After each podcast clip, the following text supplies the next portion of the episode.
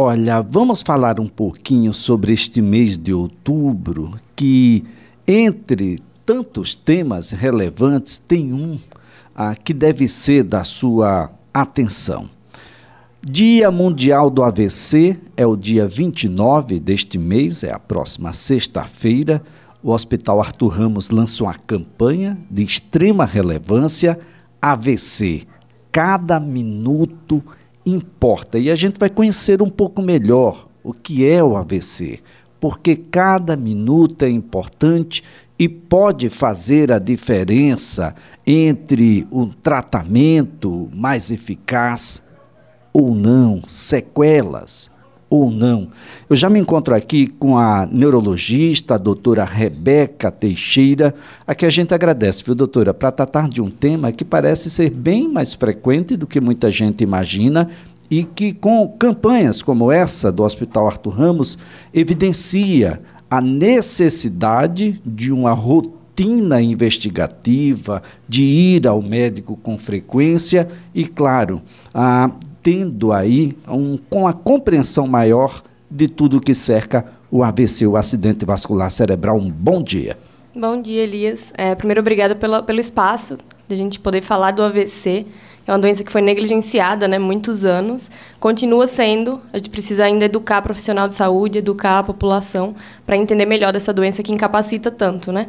É a, a maior causa de incapacidade no mundo inteiro e no nosso país é a segunda causa de morte. Então, é uma doença que a gente tem que falar. Quanto mais a gente falar, melhores os resultados né, para a população. A gente não só mata, e quando não mata, incapacita. Olha só que isso é um problema não só de saúde, é um problema de economia, é um problema social, porque tira alguém ah, do segmento ativo para cuidar de quem ficou sequelado, ou seja, é um problema da sociedade em geral, em todos os seus segmentos. Mas o que é que vem a ser o AVC, doutora? É o acidente vascular cerebral, que é muito conhecido popularmente como derrame.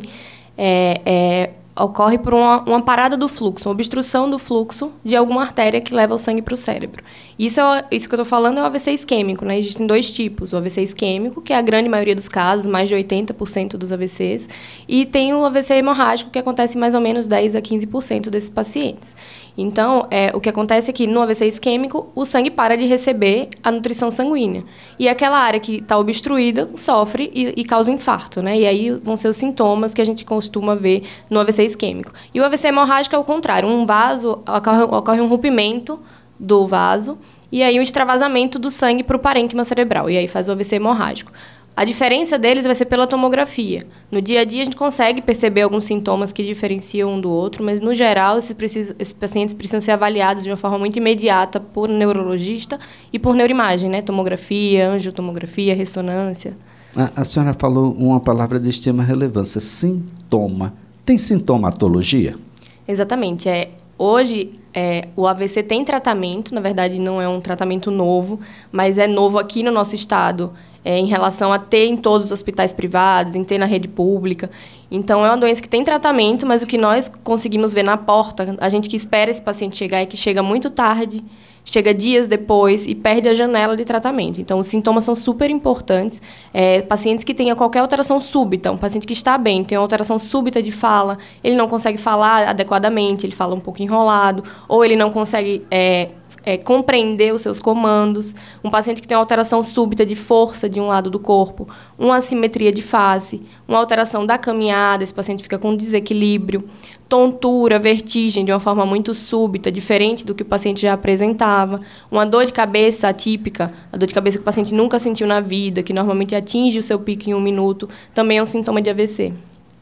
Bem, do, doutora Rebeca, há, há uma campanha que foi desenvolvida aí pelo Hospital Arthur Ramos, a campanha intitulada AVC, Cada Minuto Importa. E a senhora comentou ah, de que normalmente, em regra, esse paciente chega muito tarde. O, o, o que significa chegar muito tarde?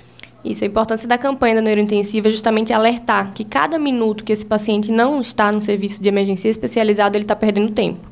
Às vezes, esses pacientes até chegam em alguma unidade que não tem o serviço com neurologia, que não tem o serviço de neuroimagem, então ele está perdendo tempo, né?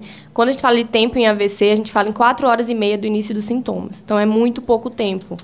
Mas se a gente entender que esse paciente estava bem e apresentou uma alteração súbita, se alguém da família notar, é urgência para qualquer serviço de emergência, né? Então, até quatro horas e meia do início dos sintomas, esse paciente pode ser tratado com a medicação. E, em alguns casos, até em mais tempo, para um procedimento chamado trombectomia mecânica, em que, de forma mecânica, através de um catéter, esse trombo é retirado. Então, isso a gente consegue fazer com mais de 4 horas e meia de sintomas, dependendo do caso. De uma forma geral, até 8 horas, mas em alguns casos a gente consegue extrapolar. Mas o mais importante é que esse paciente chegue o quanto antes. Não esperar as 4 horas e meia, ah, só faz uma hora, vamos ver se melhora. E se vamos ver se melhora, esse paciente está perdendo neurônio a cada minuto.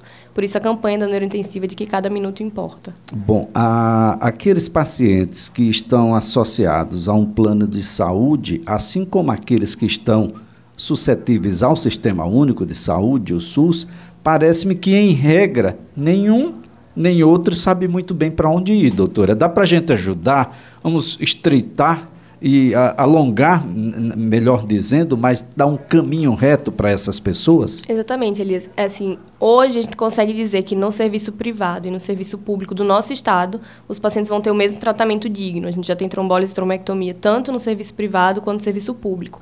E eu falo dessa forma hoje porque se a gente falar em dois, três anos atrás, a gente não tinha esses procedimentos. Nem em todos os hospitais privados, nem nos hospitais públicos. Em Maceió, a gente sabe que a neurointensiva tem um, uma equipe tanto de porta, né? No Arthur Ramos, a gente tem neurologista 24 horas de plantão, 7 dias por semana para fazer esse diagnóstico. O protocolo de AVC normalmente é acionado é, de uma forma super rápida quando o paciente chega na emergência e é direcionado para a UTI neurológica, que é justamente onde o paciente vai ter os cuidados pós-AVC. Na rede pública de saúde, é, tem um programa super recente da Secretaria de Saúde, programa AVC das Sinais, que inclusive qualquer paciente do Estado é, ele é direcionado para uma UPA e na UPA ele coloca num aplicativo e neurologista vascular vai avaliar e transferir para um serviço de emergência especializado também em AVC. Hoje a gente tem três, AVC, três unidades de AVC no, no, no, no, estado. Então, tanto o paciente da rede privada quanto o paciente da rede pública tem essa possibilidade de tratamento, coisa que não tinha antigamente. Então, a porta de entrada para o Sistema Único de Saúde, o SUS, são as UPAs. São as UPAs e o HGE. E o HGE. é a porta de entrada. Mas lembra, gente, tem UPA também o alagoano ele introjetou as três letrinhas HGE e parece Exatamente. que tudo, absolutamente tudo, Exatamente. tem que ir para lá. Isso acaba fazendo com que sobrecarregue o HGE, né? Se a gente vai para a UPA e hoje com o aplicativo a gente consegue triar esses pacientes. Quem que precisa ir para o HGE? Quem que pode ir para a unidade de AVC do metropolitano? O, a, o paciente que está na UPA do interior pode ir para o Ed Arapiraca, que tem unidade de AVC também. Então, hoje, com as UPAs e com o aplicativo, a gente consegue direcionar melhor esse paciente. Então, a gente não tira a vaga de quem realmente tem potencial de, de receber o tratamento e não sobrecarrega o HGE, né? Com tantas UPAs disponíveis e outros serviços de saúde que surgiram nesse Agora, tempo. em relação àqueles aquelas, aqueles pacientes que têm um plano de saúde, a neurointensiva, por exemplo, dá para a gente discorrer um pouco sobre ela? Isso. É, a neurointensiva é uma UTI neurológica. Lá também tem uma equipe inteira de ambulatório neurológico, neurocirurgia, uma equipe completamente é, treinada para a parte neurológica. Então, é muito importante, depois de uma AVC de fase aguda, que é isso que a gente está falando sobre tratamento, sobre tempo, que esse paciente tem uma equipe treinada para o pós-AVC agudo, né? Às vezes a gente faz o tratamento, mas se esse paciente não seguir o tratamento nos outros dias, no subagudo ali, é, uma equipe multiprofissional, uma reabilitação adequada, o tratamento de fase aguda não funciona. Então, a neurointensiva ela tem uma rede completa aí neurológica para atendimento desse paciente com AVC. E, e, chegando no Arthur Ramos é a porta de entrada da emergência. Isso, mas na é emergência é a gente horas. conta com um neurologista 24 horas por dia, 7 dias por semana de sobreaviso. Então, quando o paciente chega, nós temos até 30 minutos para avaliar esse paciente. O médico clínico já avaliou, já pediu tomografia e é tudo de uma forma bem rápida. Bem, ah, durante muito tempo, quando se falava em AVC, era de uma forma capital. Fulano teve AVC. Pronto. Terminou. É, é, assim da hoje, doutora? De jeito nenhum, né? O AVC tem tratamento. Inclusive, a gente fica falando que é um tratamento novo, mas não. A aprovação da medicação que a gente usa para o AVC foi de 1995. Então, a gente está falando de um atraso aí de mais de 20 anos. Em relação a gente usar esse tratamento e ter um tratamento benéfico. Quando a gente vê os estudos da alteplase, que é, é a medicação que a gente faz para tratamento de AVC, ela, é, ela tem um valor, uma potência muito melhor do que vários outros tipos de tratamento que a gente faz, inclusive tratamento para infarto, por exemplo. Então, o que precisa os profissionais de saúde saberem utilizar, o que precisa a educação da população para que essa população chegue em tempo hábil para tratamento. Bem, tem gente que tem mais probabilidade do que outras de chegar até um AVC? Tem. Nós temos alguns fatores genéticos, familiares e principalmente os fatores de risco, né? É, cada dia mais as pessoas estão tendo fatores de risco que antes era fator de risco do idoso na população mais jovem. Então, isso não pode ser mais chamado de doença de velho, não. Né, Exatamente, né, pelo contrário. A gente, a gente tem uma classificação que a gente chama de AVC em jovem e antes a gente falava de menor que 60 anos. É, mas hoje nós vemos pessoas de 30, 40 anos com um fator de risco do idoso. Ele é hipertenso, ele é diabético, ele tem colesterol alto, ele é sedentário. Então, existem vários fatores de risco. O principal fator de risco associado ao AVC é a hipertensão arterial. Mas tem a diabetes, tem o tabagismo, tem o consumo de álcool, tem o sedentarismo, a dieta desregulada, a ansiedade e depressão também é um fator de risco para o AVC e a gente vê que está cada vez maior, principalmente nesse pós-pandemia. Bom, isso significa dizer, se a gente inverter a, a fala da doutora de que pessoas que têm hábitos saudáveis, que têm uma alimentação regrada, que faz parte do seu cotidiano, a, associada a uma atividade física, bom, estaria dentro daquele caminho preventivo que a gente tanto gostaria, né, doutora? Exatamente. A gente fala que se a gente, nós temos 10 fatores de risco modificáveis. Se a gente mudar isso, esses fatores de risco, que são justamente esses que a gente falou agora, a gente reduz o risco de AVC em 90%. Então está nas nossas mãos, né? A gente só não vai conseguir modificar aquelas coisas mais genéticas, aqueles fatores genéticos, algumas outras doenças que nós não vamos conseguir mudar, mas a gente consegue tratar também. Mas de uma forma geral, hábitos de vida saudáveis justamente é, evitam esse risco em mais de 90%. Doutora, o, o dia 29 agora é o Dia Mundial do AVC. Discute-se no mundo inteiro porque o mundo inteiro tem uma luta constante contra esse problema de saúde. Ah, dá para se ter uma ideia de quantas pessoas no Brasil, ou mesmo aqui no estado de Alagoas, mesmo que aproximado, ah, vai ter um AVC, porque os números, o histórico demonstra isso? Olha, é, há uns 5, 6 anos atrás, nós falávamos que a cada seis pessoas um vai ter AVC.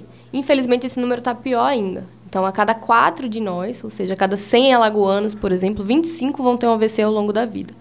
Esse número é muito importante, né? É, assusta porque pode ser a gente, né? Então, se a gente não, não tomar conta da vida mesmo, de questão de regrar dieta, exercício físico, ficar atento aos seus fatores de risco, né?